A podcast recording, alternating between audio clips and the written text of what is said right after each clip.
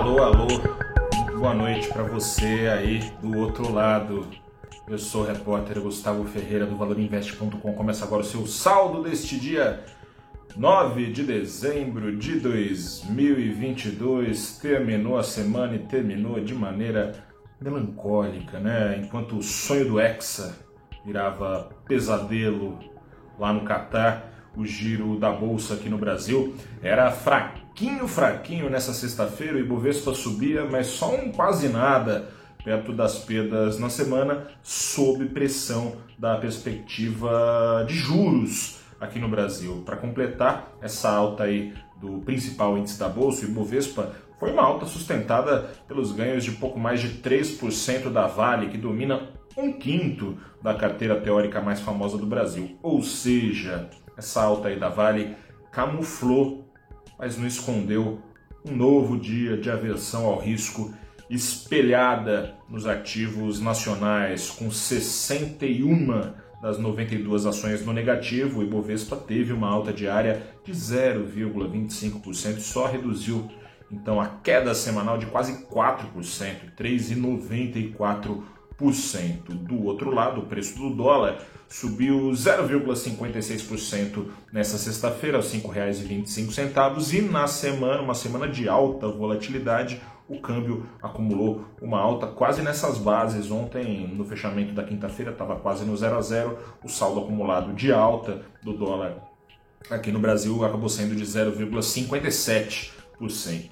Serve de gancho para falar das perspectivas de juros aqui no Brasil, tardando a cair, a confirmação de Fernando Haddad como ministro da Fazenda, antes de continuar pontuando que tanto fez como tanto faz essa confirmação no desempenho dos ativos hoje, não mexeu nem um pouco com o desempenho dos ativos. Enfim, depois de começar o governo com um novo furo no teto de gastos, que já foi aprovado na PEC da transição essa semana pelo Senado e deve ser confirmado também pela Câmara, caberá a Fernando Haddad abrir espaço para a Selic cair em 2023. A depender da sensação de risco fiscal alimentada pelo governo, o começo do relaxamento monetário, indicou assim o Banco Central nessa semana, deve ficar para ainda mais tarde, né? Falava-se depois de junho, o mercado está ponderando que deve ficar só lá para o fim de 2023, caso nada na temperatura de, de temores fiscais do mercado mude, lá para o fim de 2023, quem sabe lá para frente, se os juros não voltarem a subir, né? Tomara que não. Essa chance parece é, descartada no momento. As juras de que vai colocar sim a casa em ordem estão colocadas por Haddad. O novo ministro promete a criação de um novo arcabouço fiscal já no ano que vem, que tome lugar do teto de gastos, que não para em pé desde o primeiro ano do governo Bolsonaro. Furo atrás de furo, ano a ano, no teto de gastos. É bom sinal? É bom sinal, mas não basta. Em paralelo, o Haddad vai precisar fazer uma reforma administrativa cortando gastos desnecessários com a máquina pública, vai precisar fazer uma reforma tributária, aumentando a produtividade, portanto, o potencial de crescimento da economia nacional e também a arrecadação dos cofres públicos. Por contrário, essa nova regra fiscal vai ser tão inexequível quanto foi o teto de gastos, teto esse que não teve paredes que lhe dessem sustentação, né? teto de gastos aberto em 2016. Tudo isso está de maneira externada nos planos de Fernando Haddad. Mas essas coisas não vão vir do dia para a noite. Então, como é que fica o mercado até sair? Fica com volatilidade, claro, mas é possível que Haddad consiga conferir confiança à sua gestão e acalmar ainda mais os ânimos desde já. Como? Nos próximos dias ele deve anunciar ele, o presidente eleito, Luiz Inácio Lula da Silva, qual vai ser o seu braço direito no Ministério do Planejamento. Além disso, devem ser conhecidos os nomes do seu secretariado. Alguns nomes aí que estão circulando, todos, em princípio pelo menos, ao gosto do mercado. É o caso de Benar Api, que é o pai da reforma tributária que está correndo no Congresso ó, faz tempo, né? Bernardo Api participou do primeiro governo Lula e que tem um currículo respeitado ele é cogitado para ser o ministro do Planejamento, um dos secretários de Haddad. Outro secretário cogitado, Felipe Salto.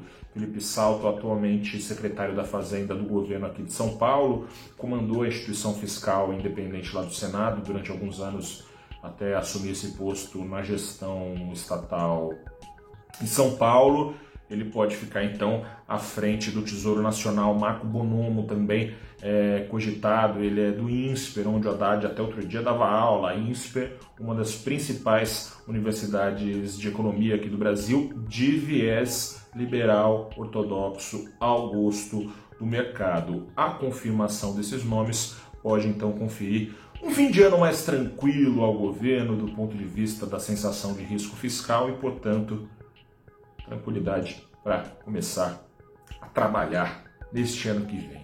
Vamos ver, né? Vamos ver. Enquanto isso, eu te convido a fazer uma retrospectiva do que de principal aconteceu e mexeu com a bolsa em 2022, quando nessa segunda-feira às nove da manhã, no último abrindo os trabalhos live do Valor Invest que abre a Semana dos Investidores nessa segunda-feira, às nove da manhã, no nosso canal no YouTube, no LinkedIn, no Facebook, no Twitter e no Instagram. Estaremos eu ao vivo com um, o André Luzbel, ele é líder de renda variável da SVN Investimentos, e também o Pedro Serra, que é chefe de pesquisas da Ativa Investimentos. E estaremos apostos também para falar das perspectivas para 2023. É para frente que se anda, né?